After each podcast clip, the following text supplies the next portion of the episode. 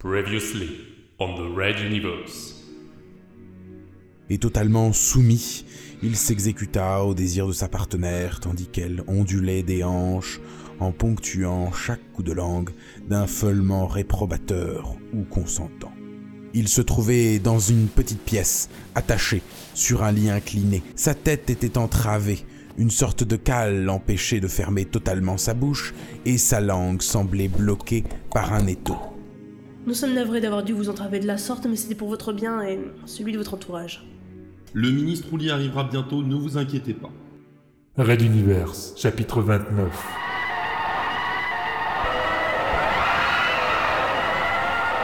Moros. Épisode 2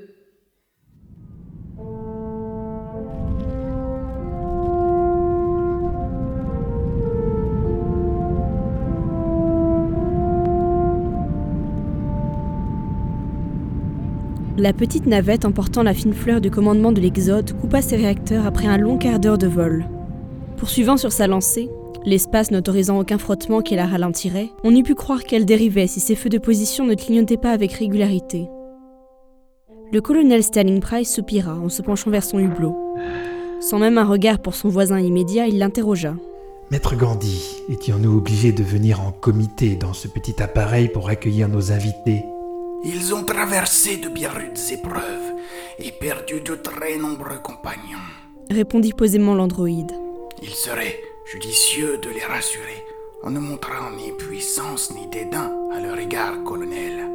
Certes, certes, mon bon ami, ce sont pourtant des soldats des forces mentales, ils sont entraînés à vivre ce genre d'aventure. Quoique l'on pourrait dire pareil de nous en fait, et pourtant... Gandhi se tourna vers leur voisin de la rangée d'en face.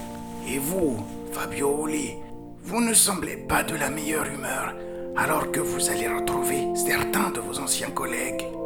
Il est comme ça depuis quelques jours. Répondit la lieutenant-colonel Onawan à la place de l'intéressé. Moros est perdu à souhait dans ses pensées. Disons que j'ai mes propres réflexions à mener. Se contenta de murmurer Fabio à l'attention du groupe, les yeux égarés dans les étoiles.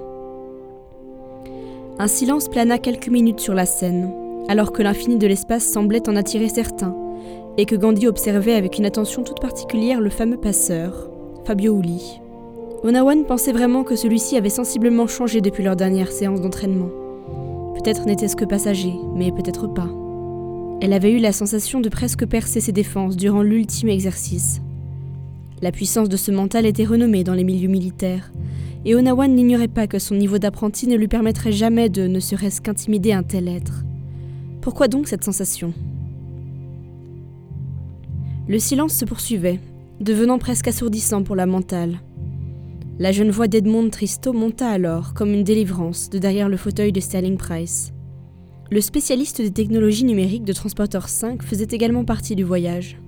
Eh bien moi, ça me fait tout bizarre de rencontrer un groupe entier de vrais manteaux. De toute ma vie, je n'en avais jamais croisé avant Madame Onawan, et rien que l'idée de me faire farfouiller les méninges par eux me gêne beaucoup, Monsieur Price. Monsieur Tristo, figurez-vous qu'en ce qui me concerne, je suis tout impatient de les connaître. S'enhardit Onawan, tout sourire. J'en avais rencontré lors des réunions de travail à l'état-major de Materwan, mais les circonstances actuelles rendent cette visite passionnante. Vous dites ça parce que vous savez vous protéger. Moi, c'est pas pareil. Je suis normal et j'ai aucune défense contre eux. Edmund, Intervint Sterling Price, toujours attendri tel un vieil oncle envers son jeune assistant. souvenez-vous des conseils que je vous ai donnés lors de notre première confrontation avec les Nalkowal. Récitez un morceau de chanson dans votre tête, cela perturbe les lectures psychiques. Euh, oui, monsieur, mais je pourrais pas rester dans la navette et juste étudier les capteurs plutôt que de vous accompagner là-dedans Vous savez, moi, euh, les grands vaisseaux, j'y connais rien. hein. Ce n'est pas un grand vaisseau informaticien Tristo. Dit alors Gandhi en se retournant pour croiser le regard du jeune homme. Ils sont deux et de taille comparable à votre transporteur. Les humains de Materwan ont regroupé à l'intérieur le meilleur de leur technologie, quel que soit le domaine de compétence. Et j'ajoute que c'est le summum de l'interface psychoélectronique qui sillonne toutes les communications, internes comme externes. Il leva un doigt vers le plafond et conclut. Considérez ces engins comme les plus beaux jouets qu'il vous soit donné d'étudier. Les manteaux ne seront d'aucun danger pour vous. D'ailleurs, ils arrivent maintenant. À moins de 500 km d'eux, un vortex bleu marine se matérialisa dans un flash. Le tissu de l'espace-temps se courba une fois de plus aux injonctions de la technologie de l'empereur Dieu, l'ancien passeur Marenkov, laissant traverser des distances conséquentes à deux vaisseaux eux-mêmes gigantesques. Les deux derniers appareils survivants de la flotte rebelle mentale parvenaient donc enfin sous la protection toute relative de l'Exode et d'Antares 4. Nous pouvons y aller. Reprit Gandhi. Vos instructions doivent apparaître en ce moment. Nous nous dirigerons vers celui de tête.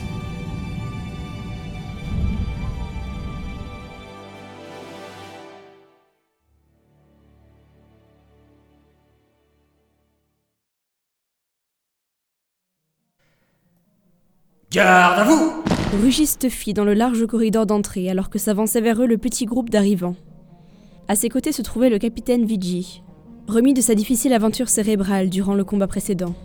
Et derrière lui, presque tout l'équipage du navire, sauf certains postes nécessitant une surveillance permanente. Plus de 25 soldats mentaux et une dizaine de techniciens non mentaux se figèrent, l'index collé au front et le regard perdu au loin.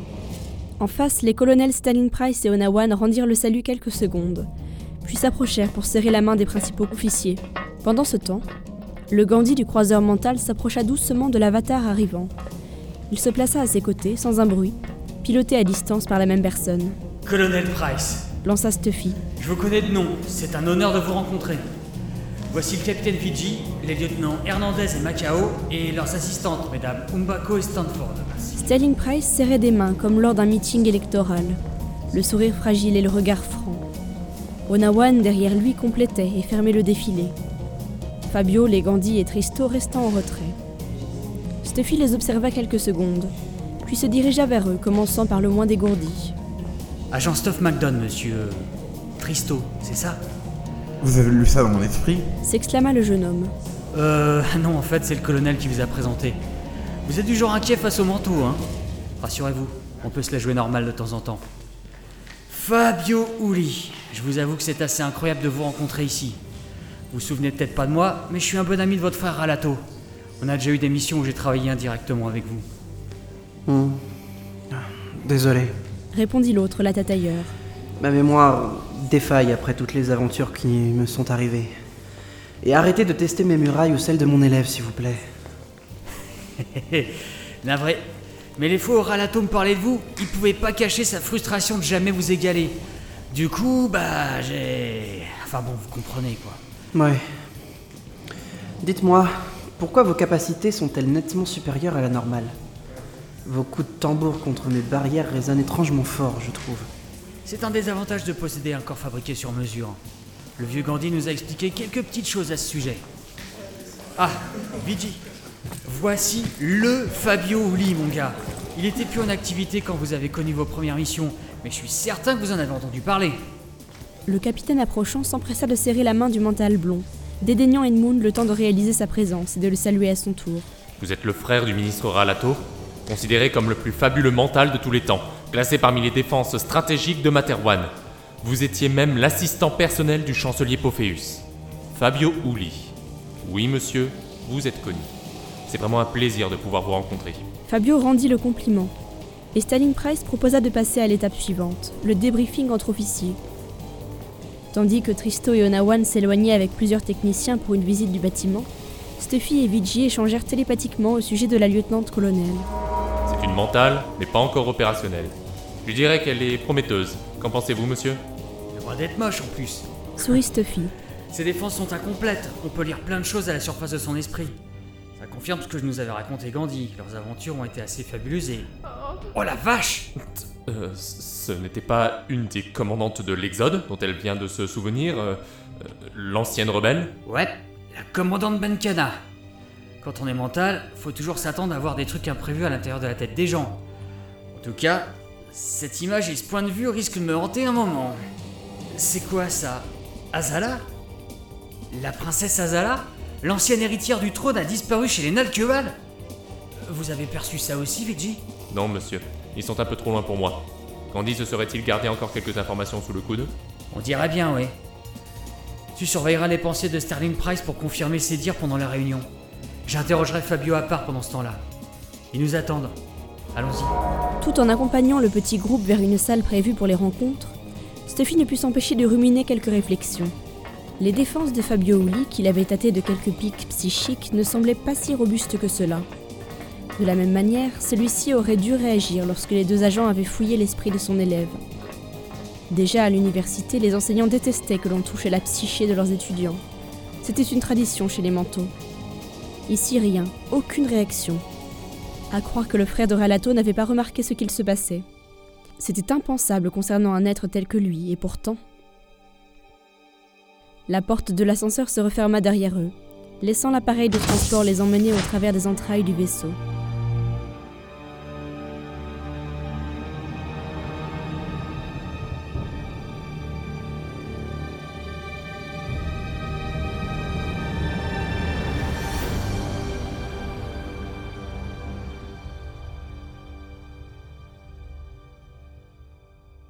Red Universe.